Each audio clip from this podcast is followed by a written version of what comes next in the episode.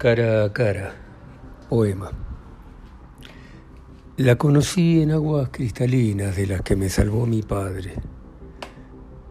Nos volvimos a encontrar en el borde de un alto palomar en el que una piedra en mi mentón amenazó con tirarme.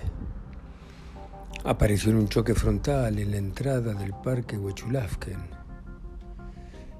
y en otro parecido mortal sobre mi motocicleta en la que perdí la conciencia por segundos y descubrí que había una existencia fuera del cuerpo.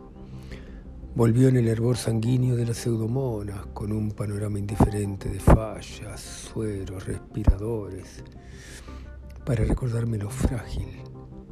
Se clavó intolerable en mi costado con la soberbia de 7 milímetros de calcio no es jactancia decir que la he visto muchas veces porque la verdad es obvia para todos.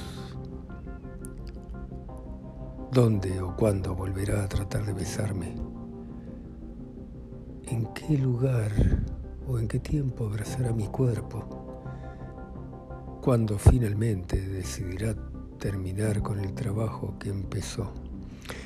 ¿Cuál será su próxima cara? ¿Una herida? ¿El, orificio de un 38 o el de una 9? La lenta llegada inesperada de la fiebre, la falta de aire, el dolor del pecho, una ventana en altura.